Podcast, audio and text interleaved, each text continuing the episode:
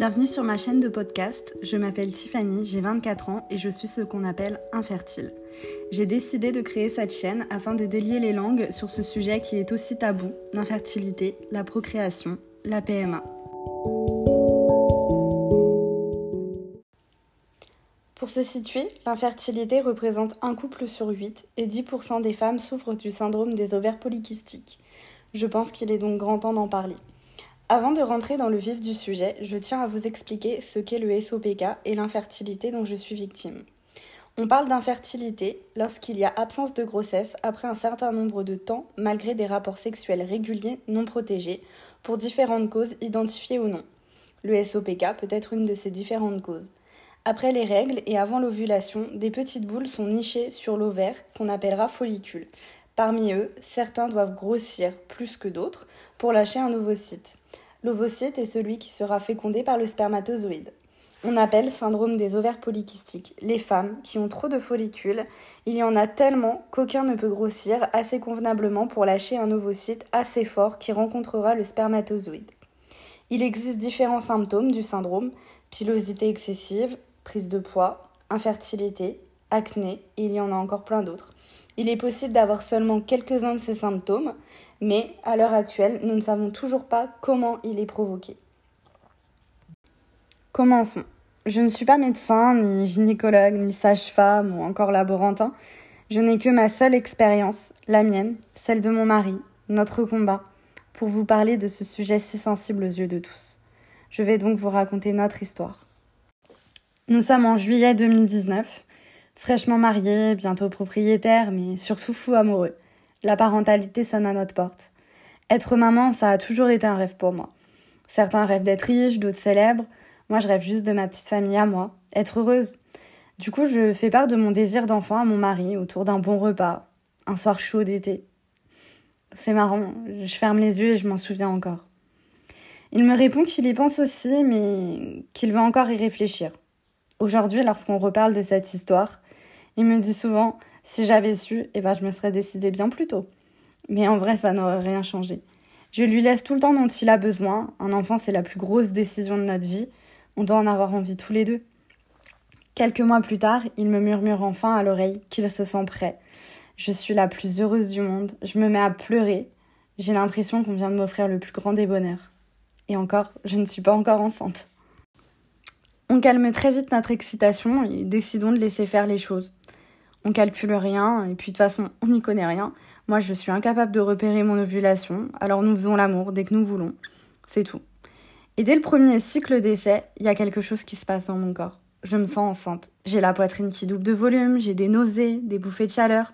Je me dis waouh, déjà Je m'attendais tellement pas à ce que ça puisse fonctionner direct que je panique même un peu. Les symptômes s'intensifient. Et là, finalement, mes règles arrivent. J'y comprends plus rien. Celle-ci aura été la première déception d'une très longue série. Je suis tellement surprise de tous ces symptômes inutiles que je contacte mon médecin qui me rassure et me dit que c'est même bon signe. C'est tout simplement mon corps qui se prépare. Les mois passent, l'envie s'intensifie les déceptions aussi. On décide d'enclencher la deuxième et d'essayer de comprendre un petit peu ce cycle qui est si complexe. Avant les essais bébés, ça faisait déjà deux ans que j'avais arrêté la pilule. Nous n'avions donc que pour seul contraceptif le préservatif, donc je ne pouvais pas être freinée par euh, les effets euh, de la pilule.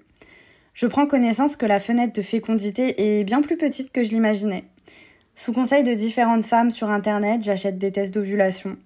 Bingo, nous sommes pile poil au bon moment du cycle pour les commencer. J'en fais un et positif, j'étais euphorique à croire que je tenais un test de grossesse entre mes mains tellement heureuse de voir enfin une deuxième barre sur ce type de test que je m'emballe un peu. En effet, un peu trop, car les 15 prochains jours, les tests seront toujours positifs et de la même intensité. Je le sens, je le comprends, quelque chose ne va pas. J'épluche tout. Les forums, Doctissimo, les sites spécialisés, je me rends à l'évidence, je suis incapable de repérer mon ovulation. À force de voir la pharmacienne tous les mois pour des nouveaux tests de grossesse, oui, il m'est impossible d'attendre mes règles, je teste toujours avant. On discute. Elle me dit qu'au vu des résultats douteux, des tests d'ovulation, mais surtout des petits symptômes qui me bouffent la vie, je devrais peut-être parler à mon gynéco du SOPK. Je la regarde avec des yeux ronds, elle me dit que c'est le syndrome des ovaires polykystiques. Moi, j'en ai jamais entendu parler. Ni une ni deux, je prends rendez-vous. Mon gynécologue est un gynécologue obstétricien qui exerce à l'hôpital. Du coup, je lui fais entièrement confiance. Malheureusement, il n'est pas disponible. C'est donc un autre gynécologue du service qui détient le même statut qui me prend en charge. Après 5 heures d'attente, car il a eu deux accouchements, il arrive pressé avec un interne qui assistera à mon rendez-vous. J'avoue avoir un peu l'impression que c'est l'autoroute, mais bon. Il me demande ce qui m'amène ici, je lui explique mon désir d'enfant et mon incapacité à repérer mon ovulation. Du coup, je lui dis que je voudrais des petits tips, des conseils, quelque chose, je sais pas. Il me dit combien de temps essayez-vous? Je lui dis que ça fait 3-4 mois. Et là, il explose de rire, littéralement. Mais pourquoi vous êtes toutes pressées comme ça? Quatre mois, c'est rien. On regarde s'il y a un problème au bout de un an, deux ans. Vous avez un cycle de 28, 30 jours? Et bah alors, vous ovulez vers le 14 et 16e jour. C'est tout. Je lui parle tout de même du SOPK. Il me répond qu'il n'y croit pas, car il ne voit pas de poils sur mon visage. Je trouve sa remarque totalement nulle, mais bon. L'interne m'examine, je sens le malaise monter. Le gynéco jette un œil vite fait, me dit Pas de SOPK, madame. Faites un peu de yoga, buvez de l'eau et ça va marcher. On se revoit dans six mois si c'est pas le cas. Je suis complètement désemparée. Il n'y a pas d'autre mot. Je sors du rendez-vous, je me sens honteuse, avec l'impression d'être totalement incomprise, qu'on s'est littéralement foutu de ma gueule. Je rentre le moral dans les chaussettes. Nous écoutons tout de même ses conseils. L'entourage commence à nous poser des questions. Alors, à quand ce bébé Vous avez perdu le mode d'emploi? Ça m'énerve, ça l'énerve, ils y sont pour rien, mais moi j'ai pas de tabou, alors je leur dis. On essaye, ça marche pas. Et là, instinctivement, tous deviennent gynécologues et vous sortent la fameuse phrase la plus débile de l'histoire de la procréation. C'est parce que tu y penses trop.